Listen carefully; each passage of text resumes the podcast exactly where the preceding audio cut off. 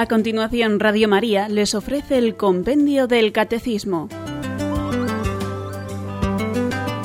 Es un espacio dirigido desde Roma por el Padre Mario Ortega y el Padre Roberto Visier.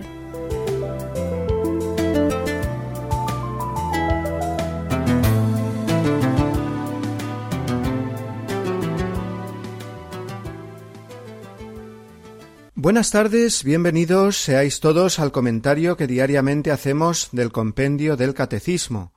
Al micrófono vuestro amigo el Padre Mario Ortega.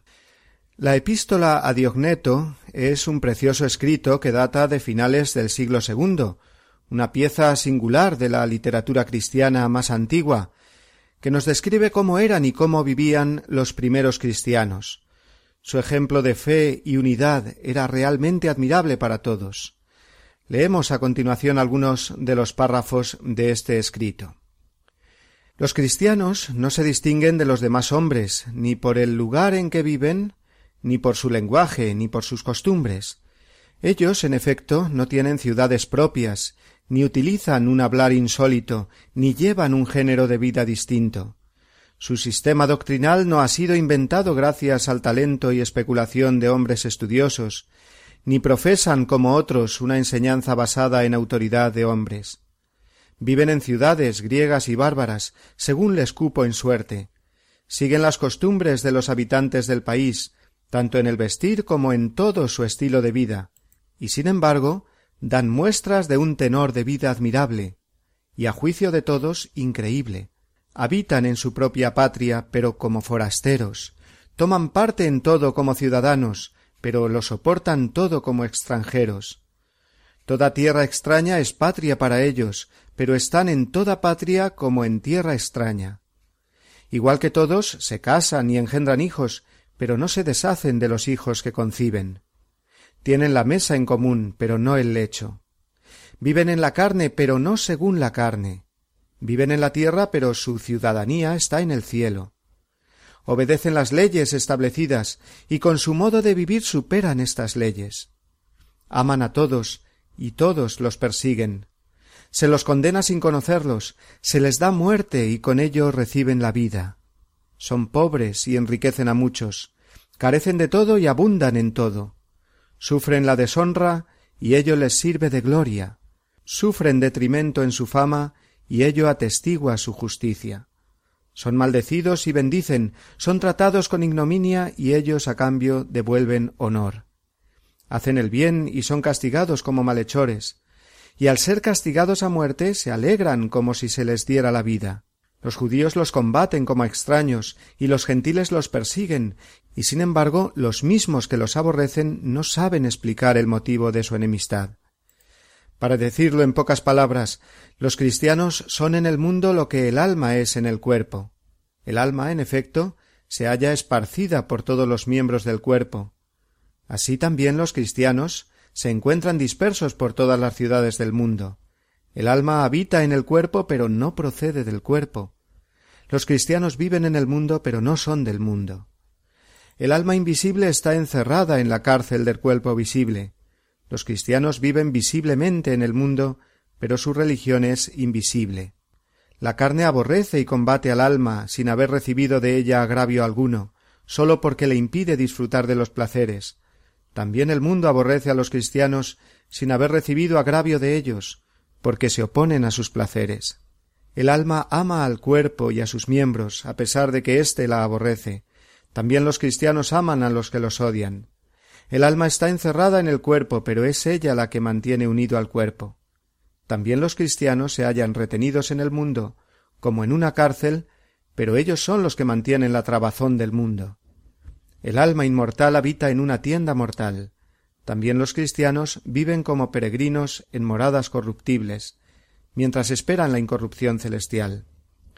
El alma se perfecciona con la mortificación en el comer y beber, también los cristianos, constantemente mortificados, se multiplican más y más. Tan importante es el puesto que Dios les ha designado, del que no les es lícito desertar. Amigos oyentes, continuamos con el tema de la Iglesia, hoy abundando más en la imagen de pueblo de Dios, y el ejemplo que acabamos de escuchar de los primeros cristianos nos puede ayudar a entender mejor el contenido de las preguntas del compendio que hoy nos toca comentar son los números 153, 154 y 155, y dicen así. ¿Por qué la Iglesia es el pueblo de Dios? ¿Cuáles son las características del pueblo de Dios? ¿En qué sentido el pueblo de Dios participa de las tres funciones de Cristo, sacerdote, profeta y rey?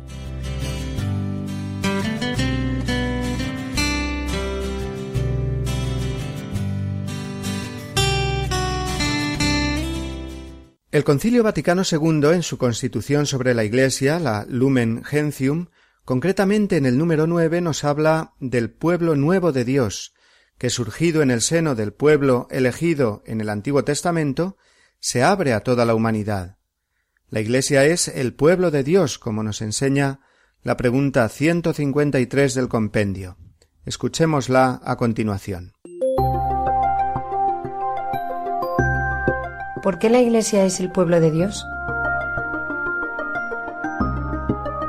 La Iglesia es el pueblo de Dios porque Él quiso santificar y salvar a los hombres, no aisladamente, sino constituyéndolos en un solo pueblo, reunidos en la unidad del Padre, del Hijo y del Espíritu Santo.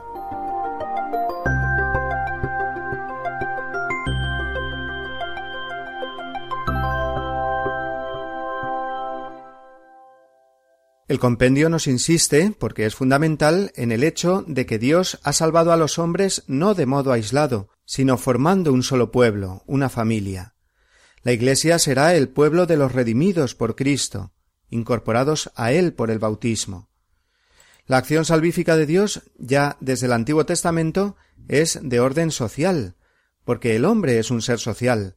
El hombre vive, por naturaleza, en sociedad, busca agruparse, comprende que la vida le es más fácil cuando se organiza en sociedad. Y Dios respeta, más aún bendice, este aspecto relacional del hombre que está en la base de su ser, y le ofrece la salvación de esta manera, constituyendo el pueblo de Dios.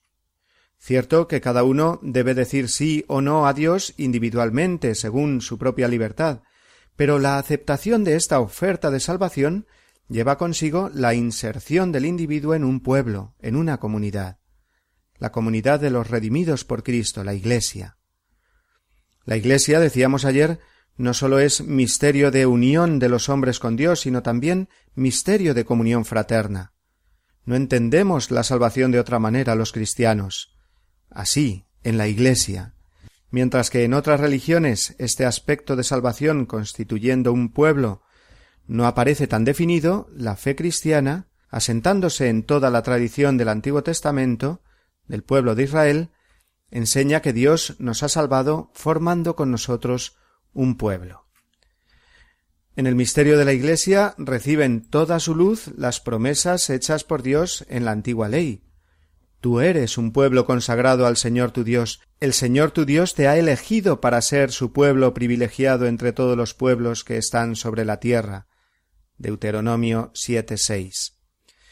Efectivamente, Dios había suscitado por medio de Abraham y los demás patriarcas un pueblo consagrado a él, para que conociera de verdad a Dios y le sirviera con una vida santa, dice el Lumen Gentium 9.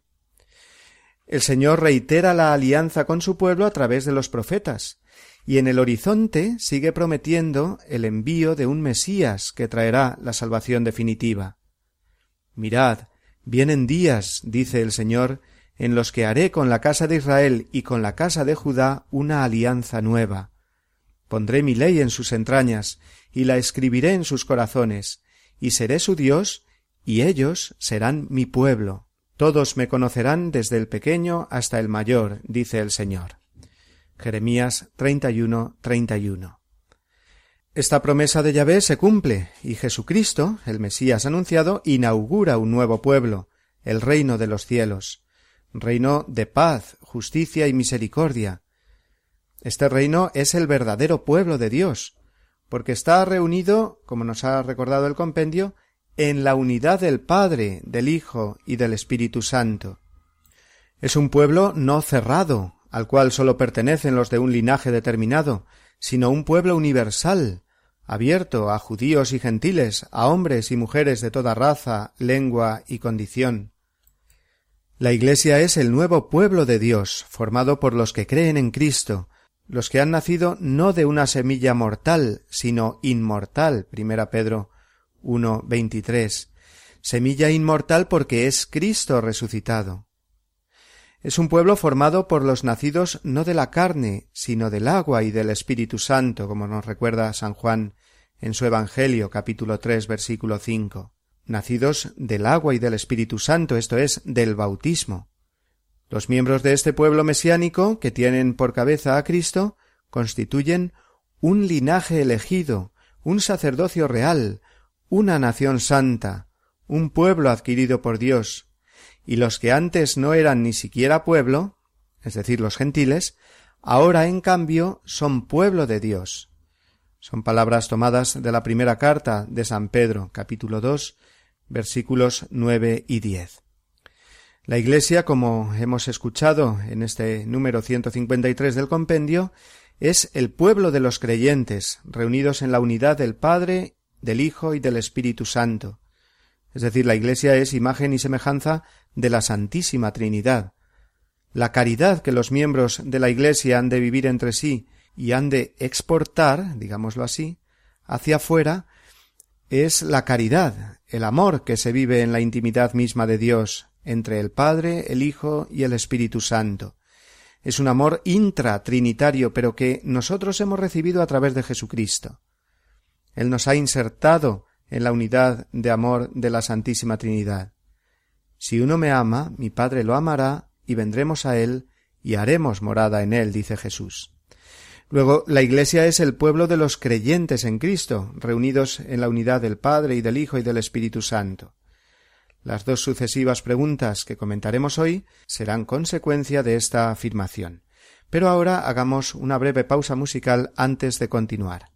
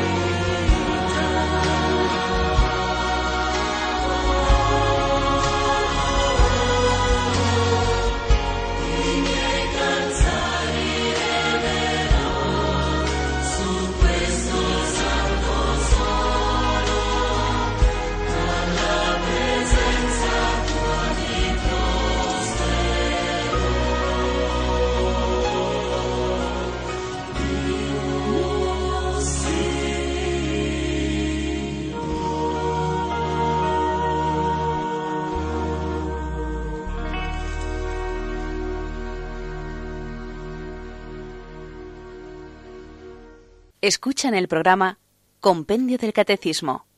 Resultan siempre interesantes aquellas entrevistas que se hacen a una persona que tiene que responder solo con una palabra a la también brevísima pregunta. Por ejemplo, le dicen un color y responde el rojo, un tipo de música, eh, la clásica, una comida, eh, la paella, y así se va dando a conocer la persona en estas entrevistas, con la definición concisa y breve de sus características, de sus gustos. Pues esto es lo que hace la siguiente pregunta del compendio. Nos ofrece en una palabra las características principales del pueblo de Dios, que es la Iglesia, y que la distinguen claramente de todos los grupos religiosos, étnicos, políticos o culturales de la historia.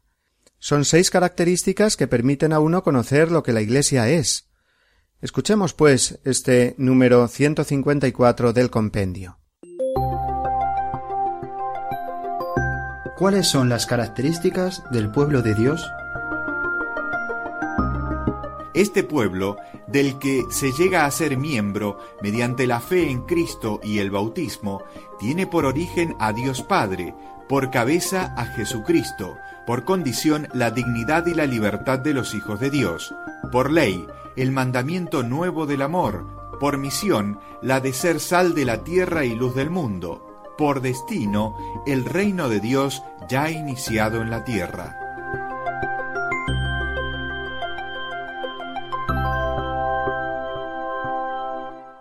¿Cuál es el origen, la cabeza o jefe, la condición o identidad, la ley, la misión y el destino de la Iglesia? Estas son las características a las que nos referíamos antes, y que son contestadas concisamente en la respuesta que acabamos de escuchar. Comentémoslas una a una. Primero, el origen. La Iglesia tiene su origen en Dios Padre. Es el origen porque es el Padre misericordioso, el que ha dado al hombre no sólo su ser y su libertad, sino también su perdón, cuando éste ha hecho mal uso de su libertad en la Iglesia encontramos la salvación, el perdón de los pecados. El que acoge al Hijo pródigo de nuevo en casa es el Padre misericordioso. Luego, Dios Padre es el origen de la Iglesia. Por el bautismo uno comienza a ser a la vez hijo de Dios y miembro de la Iglesia, porque son ambas en realidad la misma cosa. El Padre es el origen de la Iglesia. Segundo, la cabeza o jefe de la Iglesia es Jesucristo, el capitán, como le llamaba Santa Teresa a Jesús. Pertenecer a la Iglesia no es simplemente pertenecer a una organización humana. Tiene su cabeza visible, cierto, en la tierra. Es el Papa, pero el Papa, como decía otra doctora de la Iglesia, Santa Catalina de Siena, es el dulce Cristo en la tierra. Es el vicario de Cristo, representa a Cristo. Cristo es la única cabeza o jefe de la Iglesia. A él seguimos los cristianos. Los apóstoles lo siguieron por los caminos de Palestina, nosotros lo seguimos en la fe por los caminos de la Iglesia. Cristo es jefe de la Iglesia, y no de un modo externo, Él en el cielo y la Iglesia aquí en la tierra, sino siendo Él la cabeza del cuerpo. De modo que todos los miembros lo somos porque estamos unidos a la cabeza que es Cristo. Tercero, la condición o identidad de la Iglesia es la dignidad y la libertad de los hijos de Dios. San Pablo habla de la pertenencia a la Iglesia como la participación en la gloriosa libertad de los hijos de Dios. Romanos 8, 21 y explica, sobre todo en esta carta a los romanos, que la salvación que nos ha traído Cristo y que alcanzamos por la fe en Él es la liberación de la esclavitud del pecado. Esa es la más oscura y terrible esclavitud del hombre, la del pecado, la de los vicios, la de una vida vivida egoístamente sólo para el placer, para el poder, para la fama, una vida según el mundo te dicte, los medios de comunicación te propongan como moda, que si no la sigues estás fuera de juego, la esclavitud de los respetos humanos, del qué dirán si no hago esto que hace todo el mundo. Estamos sumergidos en una gran esclavitud y lo peor es que nos creemos tantas veces muy libres. La auténtica libertad sólo la da Jesucristo y la encontramos en la Iglesia, porque en la Iglesia recibimos el perdón de los pecados. Se nos reconoce nuestra dignidad por lo que somos, hijos de Dios, y no por lo que tenemos o aparentamos. La identidad o condición de la Iglesia y de los cristianos es la dignidad y la libertad de los hijos de Dios. Los santos son los que se han sentido verdaderamente libres. La verdad os hará libres, y la verdad es Cristo. Libres para hacer el bien, libres para amar, libres para recorrer sin obstáculos el camino de las bienaventuranzas. ¿Quién nos separará del amor de Cristo? continúa San Pablo la tribulación, la angustia, el hambre, la desnudez, el peligro, la espada. Romanos 8:35. El cristiano sabe que Dios es el garante de su libertad, y la Iglesia no puede ni debe estar sujeta a nada ni a nadie que no sea su cabeza, Cristo el Señor. La Iglesia es la gran defensora de la libertad en el mundo, siempre, pero hoy se ve más claro, la única que defiende la dignidad humana en todo momento y circunstancia, la que defiende la vida, la que está al lado de los más pobres, mientras que los poderes de este mundo sólo miden al hombre por lo que puede aportar, y si no aporta no vale nada. La identidad o condición de la Iglesia y de los cristianos es, pues, la dignidad y la libertad de los hijos de Dios. Cuarto, la ley del pueblo de Dios, de la Iglesia, es el mandamiento nuevo del amor. Amar a Dios sobre todas las cosas y amar al prójimo como a uno mismo. Amar. La Iglesia nos enseña que ahí está el secreto del cumplimiento de toda ley, en el amor. Los mandamientos son formas de amar a Dios y al prójimo, no son cargas pesadas. Lo serán en la medida en que permitamos que el pecado reine en nuestra vida, porque el pecado es lo más contrario al amor, pero en la Iglesia pueblo de los hijos libres de Dios, liberados por él del dominio del pecado, el camino es siempre el amor, el perdón, la alegría de darse. Esa es la única ley, porque es la ley perfecta, porque si la viviéramos no harían falta las leyes humanas, las leyes coactivas me refiero, porque el amor impulsaría a cada uno a hacer lo que tiene que hacer. La ley de la Iglesia es, pues, el mandamiento nuevo del amor. En quinto lugar, la misión. La misión de la Iglesia y de cada cristiano, nos recuerda el compendio, es ser sal de la tierra y luz del mundo. Sal para dar sabor, esto es, sentido, a la historia y al devenir de los hombres. Y sal para conservar todo lo bueno que el mundo tiene, porque Dios sembró el bien en el mundo. Si no hay sal, los alimentos se corrompen enseguida, como hemos escuchado en la carta a Diogneto, en la introducción al programa de hoy, la Iglesia, los cristianos, están llamados a transformar el mundo según los valores del Evangelio, a ser luz en medio de las tinieblas, porque son los discípulos del que es luz del mundo. Los santos padres de los primeros siglos hablaban de Cristo como el sol que ilumina y de la Iglesia como la luna que refleja la luz del sol e ilumina la noche del mundo. Es una preciosa imagen, pues nos recuerda que la luz que la Iglesia ofrece no es suya propia, sino la recibida de Cristo. Y con esta luz ilumina al mundo. No dejará de ofrecer esta luz, aunque el mundo tantas veces no la quiera recibir. Y finalmente, en sexto lugar, el destino. El destino de la Iglesia es el reino de Dios. La consumación del reino de Dios en la vida eterna ya que la Iglesia es ese reino ya inaugurado. Es ya el reino de Cristo, pero aún este reino no se ha manifestado completa y definitivamente. Por eso la Iglesia siempre camina con esperanza siempre renovada hacia esa consumación gloriosa del reino de los cielos.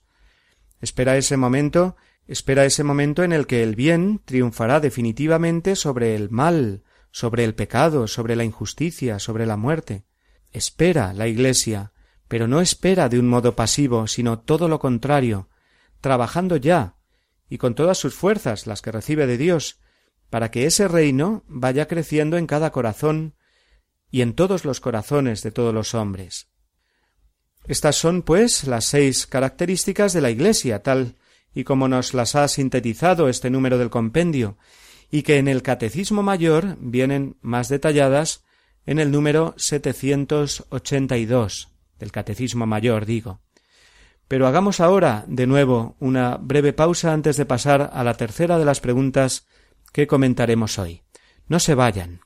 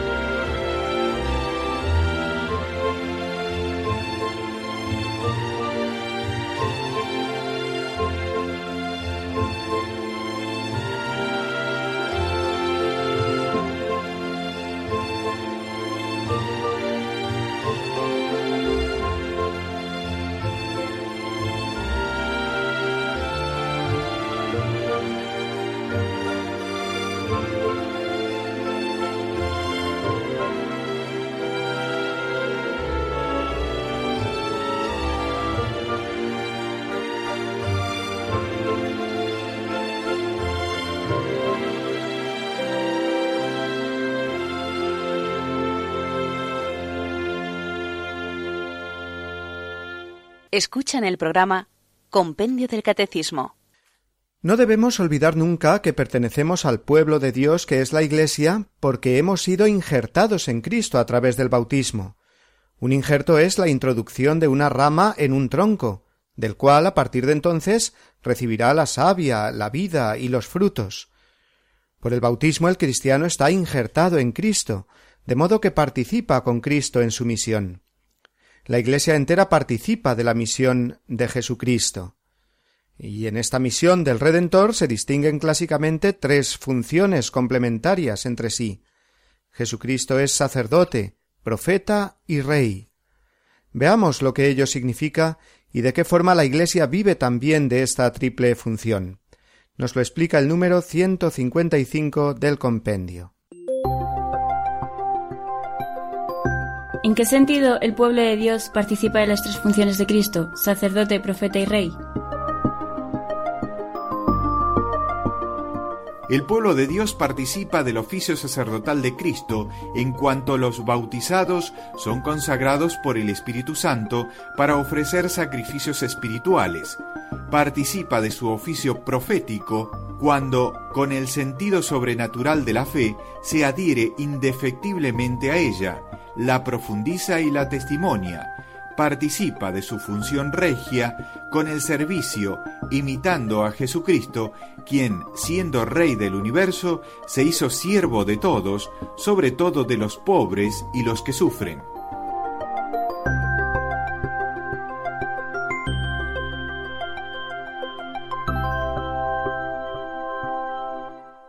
Toda la obra redentora del Hijo de Dios hecho hombre se resume en las tres funciones que hemos dicho. Jesucristo es sacerdote, profeta y rey. Este es el triple ministerio de Cristo que engloba toda su misión. El sacerdote es el que ofrece el culto a Dios. Jesucristo es sacerdote porque ofrece el verdadero y perfecto culto al Padre. Se ofrece él mismo como sacrificio expiatorio por los pecados de la humanidad. Esta es la función sacerdotal de Cristo, el culto al Padre. Jesucristo es también profeta porque el profeta es el que habla las palabras de Dios, y Cristo es la palabra, el verbo, luego es el verdadero y único profeta. Todos los profetas del Antiguo Testamento hablaban en nombre de Dios. Cristo es Dios mismo hecho hombre, que habla. Y Jesucristo es Rey en cuanto gobierna y rige a su pueblo, la Iglesia, con la ley del amor y del servicio.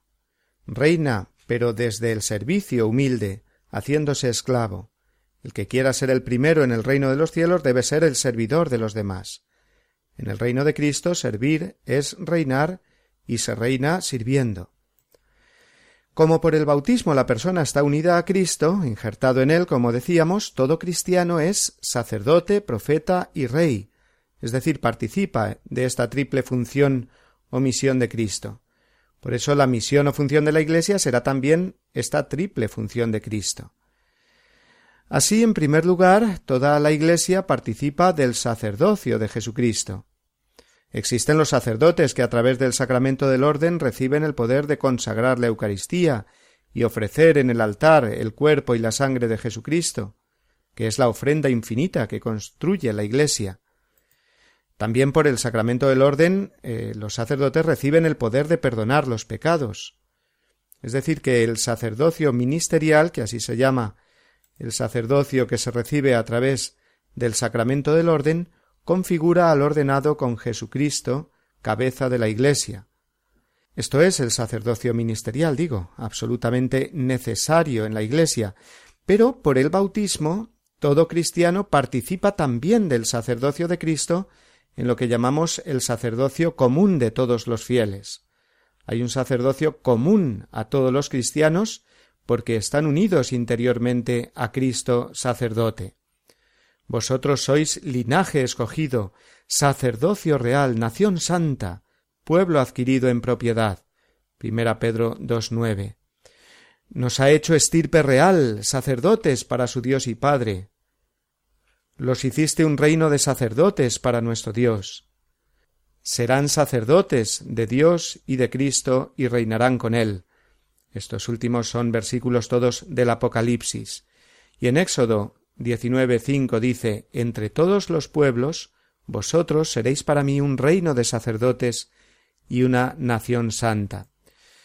Luego, los bautizados, dice el concilio, por el nuevo nacimiento y por la unción del Espíritu Santo, quedan consagrados como casa espiritual y como sacerdocio santo. Lumen Gentium 10. No es que cualquier cristiano tenga el poder de consagrar la Eucaristía o perdonar pecados, ese poder sacramental ya hemos dicho que sólo se recibe a través del sacramento del orden. Pero sacerdote es el que ofrece sacrificios que Dios acepta, sacrificios eficaces. Y todo cristiano tiene la capacidad de ofrecer sacrificios a Dios, especialmente el sacrificio de uno mismo a través de las buenas obras, del sufrimiento, la oración, todo ello ofrecido a Dios, eso sí, siempre unidos a Cristo, único y sumo sacerdote la ofrenda de todo el día que debemos hacer a Dios, de nuestros pensamientos, palabras y acciones, son el ejercicio de ese sacerdocio común o bautismal, y la ofrenda de nuestras cosas, nuestro tiempo y de nosotros mismos se ha de concentrar ante todo y sobre todo en la Eucaristía, especialmente en el momento del ofertorio, que para eso está.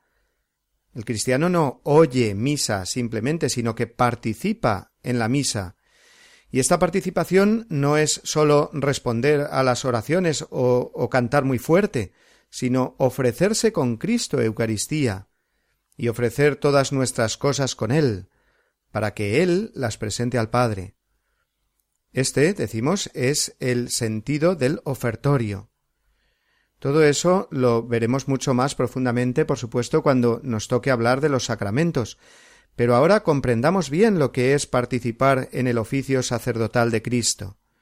Debemos considerar siempre lo que significa el sacerdocio común o bautismal de todos los fieles cristianos y su diferencia y complementariedad con el sacerdocio ministerial propio de los obispos y los presbíteros.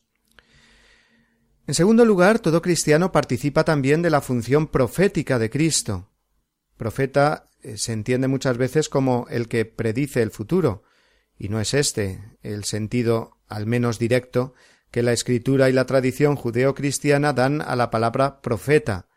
Ser profeta es hablar las palabras de Dios, ser un altavoz de Dios, para que el mundo pueda escuchar el mensaje de salvación que nos ha sido revelado en Cristo. Cada cristiano debe ejercer esta función unido siempre a Cristo, que es la palabra, y proclamar con convicción y firmeza el Evangelio, sin dejarse arredrar por ninguna dificultad ni temor. Es algo de lo que tendremos que dar buena cuenta a Dios al final de nuestra vida. Hemos sido verdaderos profetas de Dios en medio del mundo. Hemos sido valientes anunciadores del Evangelio. La Escritura nos lo dice muy claro, el Señor, por medio de la Escritura, lo que os digo al oído, gritadlo desde las azoteas. Mateo 10,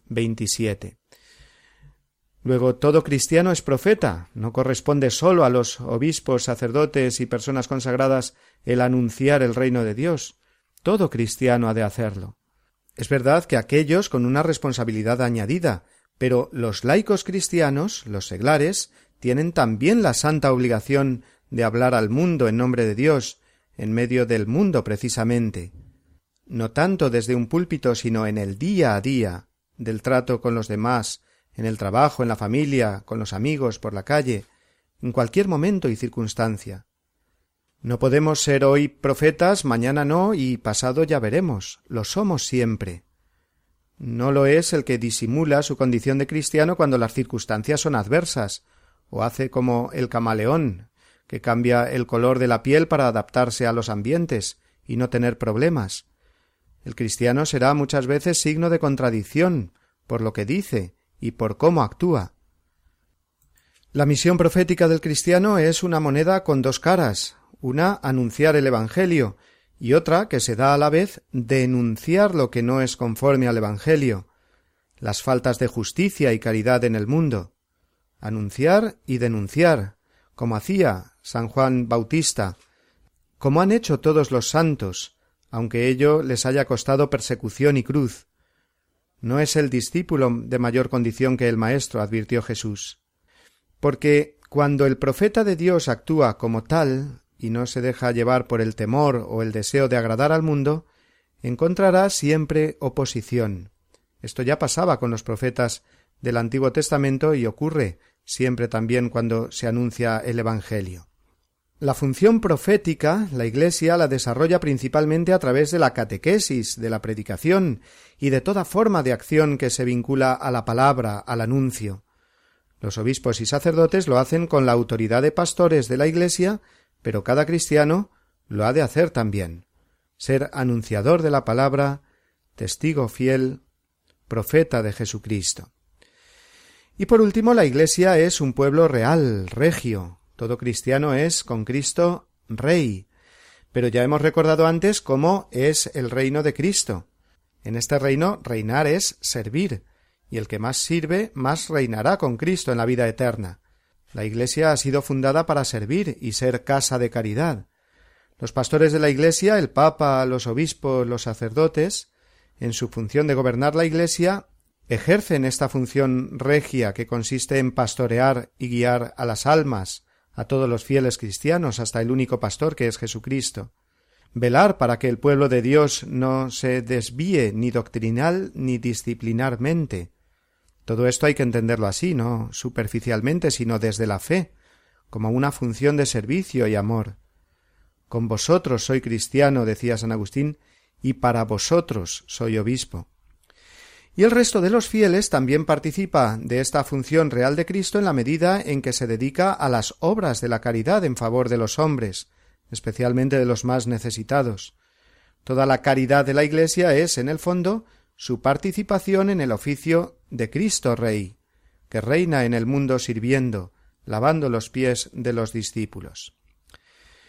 En fin, ya hemos llegado hoy al final del tiempo que dedicamos al comentario al compendio, y no me quiero alargar más para que los oyentes que lo deseen puedan participar con sus aportaciones o preguntas. Estas vendrán después de la conclusión, que hoy la vamos a hacer con la letra de un conocido canto litúrgico, el pueblo de reyes, inspirado en el capítulo dos de la primera carta de Pedro. No lo cantaremos, sólo recitaremos algunas estrofas con el fin de profundizar bien en lo que nos transmite, y que es el resumen de buena parte de lo que hemos reflexionado juntos hoy.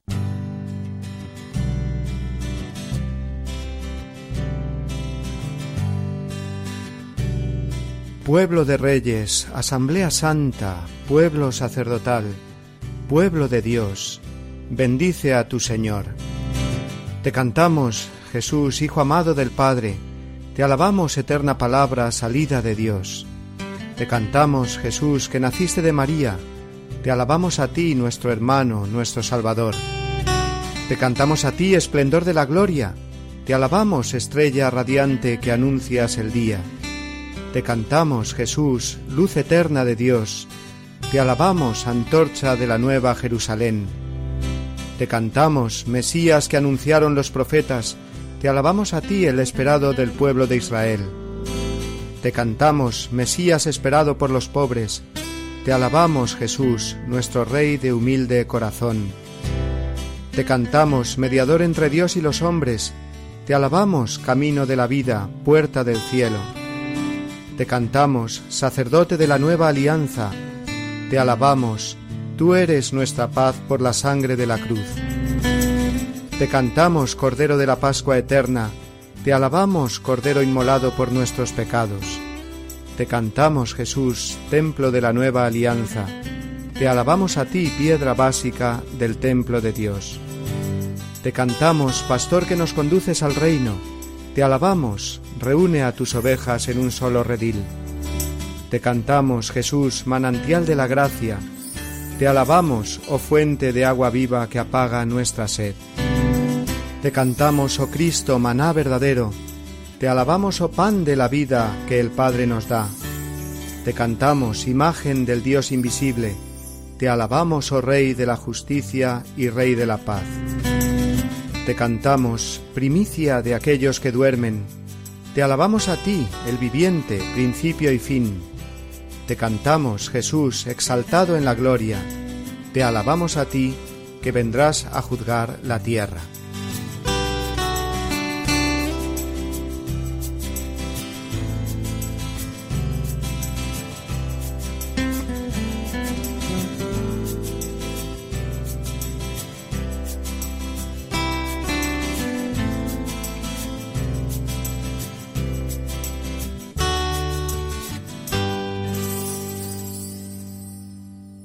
Para participar en directo, 91 153 8550.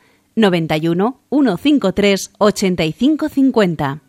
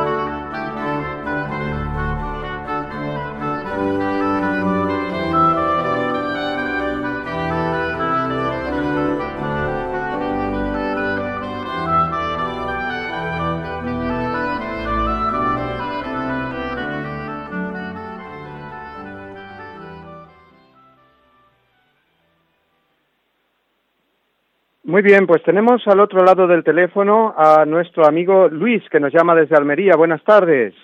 Hola, buenas tardes. Bueno, era una cosa que mm, eh, tiene que ver mm, no exactamente lo que hemos eh, estado hablando ahora, sino con el otro día es una cosa que no acabo de aceptar, que es cuando se habla de, la creación del hombre y del evolucionismo, ¿no? Entonces eh, yo veo que bueno, cuando en el, séptimo día Dios creó al hombre a su imagen y semejanza yo pienso que lo creó, lo creó, creó un hombre, el cuerpo del hombre también, o sea, que crear es sacar de la nada. Por lo tanto, esa idea de que era un primate y que luego esa persona evoluciona y Dios le pone un alma, yo, no lo acepto. A mí me suena muy herético eso, en el sentido de que, yo, yo, no, yo me niego a, venir de, un mono, ¿no? Aunque sea evolucionando. O, sea, que yo pienso que, yo no lo acepto ni lo entiendo eso desde el evolucionismo. Por lo tanto, eso que creo que me aclare usted un poquito eso. Gracias. Sí, sí. Muy bien, Luis. Fenomenal. Bueno, pues está también en su derecho, en el sentido que, bueno, pues la ciencia parece que apunta sí al evolucionismo, pero aún quedan, es verdad, muchas incógnitas por resolver, me refiero a nivel científico.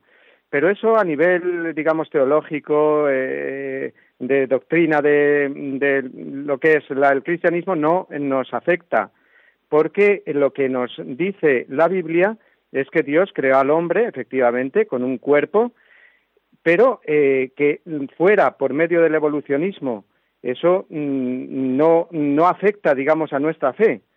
Eh, sería distinto si dijera el que dijera apoyado en el evolucionismo, no, pero es que el alma también vino por evolución de la materia, porque de la materia no puede venir eh, eh, ningún ser espiritual, ¿no? Ninguna. ¿eh? Entonces, eh, no hay problema en aceptar el evolucionismo, y eso lo explica muy bien el Papa Pío XII en la encíclica Humani Generis, ¿eh? mientras no se niegue, digamos, la creación directa del alma. En cuanto a la materia que pueda hacerla Dios a través de las causas segundas, de, bueno, pues a través de una evolución, no hay problema, eh, porque la materia al final, pues el que la crea es Dios, que sea directamente el cuerpo humano o a través de esa evolución, pues bueno, pues es, ya eh, no afecta, digamos, a nuestra fe. ¿eh? Muy bien, vamos ahora hasta Madrid y nos llama eh, José desde allí. Buenas tardes. Hola padre, buenas tardes. Sí, mire, quería preguntarle las diferencias fundamentales entre la Iglesia Católica, la Protestante y la Ortodoxa, y luego si me puede aclarar quiénes son los cristianos coptos. Nada más que eso, gracias. Sí. Muy bien, pues muchas eh, gracias por su llamada. Esto vamos a seguir profundizándolo la semana que viene, ¿eh? porque vamos a hablar la semana que viene de las cuatro notas de la Iglesia, una santa, católica y apostólica. Y entonces ahí veremos más en concreto las, eh, bueno, pues los, los cismas que ha habido en la Iglesia, desgraciadamente, porque Jesucristo fundó una sola Iglesia. ¿eh? Tú eres Pedro y sobre esta piedra edificaré mi Iglesia. No dijo las siete mil iglesias, ¿eh? por decir un número que haya ahora o comunidades eh, cristianas que va cada una por su lado, ¿no? Las grandes, eh, digamos, los grandes cismas dentro de la Iglesia, pues fueron en primer lugar con la Iglesia Oriental, la que hoy conocemos como Iglesia Ortodoxa, ¿eh? mm, debido a un problema, como siempre, no en el fondo religioso, sino más bien político. entonces es una lástima, pero siempre es así. Ahí el pecado y el egoísmo de los hombres, pues es así, ¿no? Eh, esa fue la, ruptura primera con los ortodoxos, ¿no? Eh, rompió el patriarca de Constantinopla con el obispo de Roma, o sea, con el Papa. Se desvinculó y eso fue un cisma.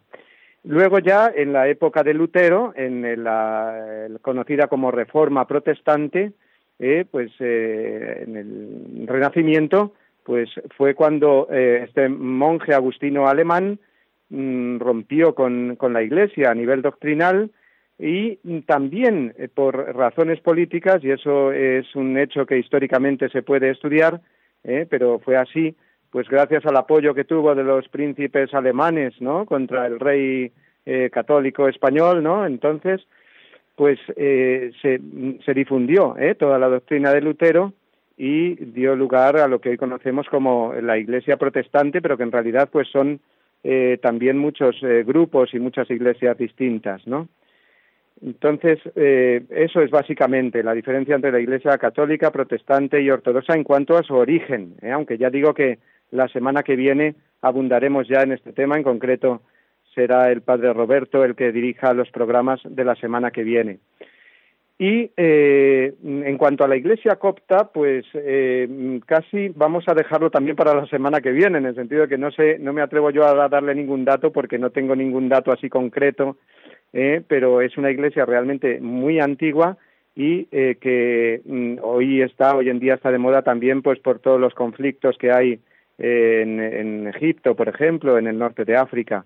pero vamos a dejarlo, si le parece, para la semana que viene, también para, para estudiar todo este tema de la Iglesia y de las distintas comunidades cristianas en un contexto, digamos, pues más, más oportuno, después de haber eh, estudiado, digamos, todo lo que es la unidad de la Iglesia y cómo se han ido produciendo, desgraciadamente, las divisiones. Eh, nos vamos hasta Albacete ahora. Nos llama José desde allí. Buenas tardes, José. Buenas tardes. Mm, le, le llamaba para decir que la Iglesia debería de, prohibir fumar, porque, bueno, el catecismo dice que que fumar mucho, pero es que mm, yo creo que en general las personas que fuman se pasan, se pasan y vamos, y, y, eso, esos paquetes, eh, fumar mata, yo creo que fumar es un pecado un barcal. Sí. Bueno, vamos a ver. eh, es un tema de moral, ¿eh? cuando veamos lo que sea o no sea pecado o... A ver, a ver si hemos perdido la conexión, creo que no. Parece que sí, que ahora se nos oye. Pues nos pregunta este oyente sobre el tema de, fumar. Bueno, pues es una cosa que indudablemente a la salud no hace bien. ¿eh? Esto sabemos bien y hay muchas campañas que así nos lo dicen. Entonces, el quinto mandamiento nos manda eh, cuidar eh, la salud. Entonces, en la medida en que atentamos contra la salud, pues en esa medida es pecado. Indudablemente no es lo mismo una persona que fuma muchísimo, que no tiene ningún control y que no se esfuerza a lo mejor por dejar eso que le perjudica su salud que una persona a lo mejor que, que fuma un cigarro de uvas a peras. O sea que también depende un poco de la, de la cantidad y de, la, y, de, y de lo enganchada que esté la persona, pero bueno, desde luego eh, entra dentro de ese quinto mandamiento que nos obliga pues a cuidar bien la salud, la de los demás y la de uno mismo, claro. Nos vamos hasta Pamplona. María, buenas tardes. Buenas ¿Eh? tardes. Buenas tardes. Mire, yo quería saber en la, en la misa cuándo muere el Señor. Y un día, en unos escritos del Padre Pío, decía que en la fracción del pan, al romper la sagrada hostia, es cuando Cristo muere. Y al echar un, eh, un trocito en el cáliz, resucita. Y quiero saber si eso es así. bueno, vamos a ver, María, sí. O si es una cosa pues del Padre Pío, como era tan santo él. Está entendido, entendido, María. Efectivamente, el Padre Pío era muy santo, lo que pasa es que hay que entender bien esto que, o bueno, que él me imagino que lo explicaría de modo que no se refería a un momento concreto de la misa en que se produce la muerte de Cristo. La muerte de Cristo se produjo hace dos mil años.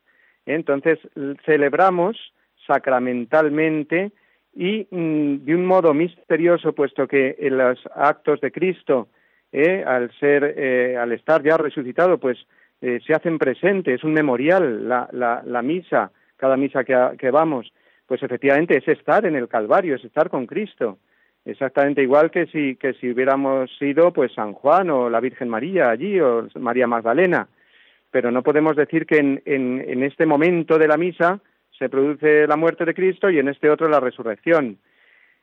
Quiere decir que los signos que, mm, eh, vemos en la misa eh, representan ese momento, que es muy distinto.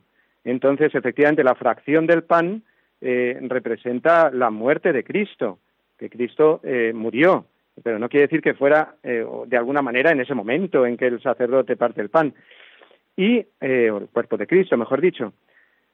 Y en el momento, efectivamente, que muy pocas personas se dan cuenta de él, porque pasa un poco desapercibido mientras se dan la paz y demás, pero que el sacerdote mm, eh, parte un trocito pequeño del cuerpo de Cristo y lo introduce en el cáliz con la sangre de Cristo, eh, es un símbolo de la resurrección. ¿eh? Pero son signos litúrgicos que nos hacen vivir tanto la pasión y la muerte del Señor como la resurrección. Muy bien, pues llegamos al final de nuestro programa de hoy. Vamos a encomendarnos a la Santísima Virgen, como hacemos siempre, y vamos a rezar todos juntos el Ave María. Dios te salve María, llena eres de gracia, el Señor es contigo, bendita tú eres entre todas las mujeres, y bendito es el fruto de tu vientre Jesús. Santa María, Madre de Dios, ruega por nosotros pecadores, ahora y en la hora de nuestra muerte. Amén. Y la bendición de Dios Todopoderoso, Padre, Hijo y Espíritu Santo, descienda sobre todos vosotros y os acompañe siempre. Hasta mañana, si Dios quiere.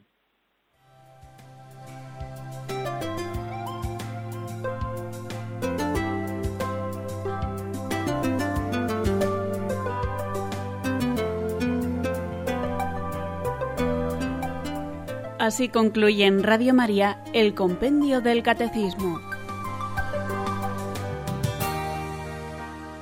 Es un espacio dirigido desde Roma por el Padre Mario Ortega y el Padre Roberto Visier.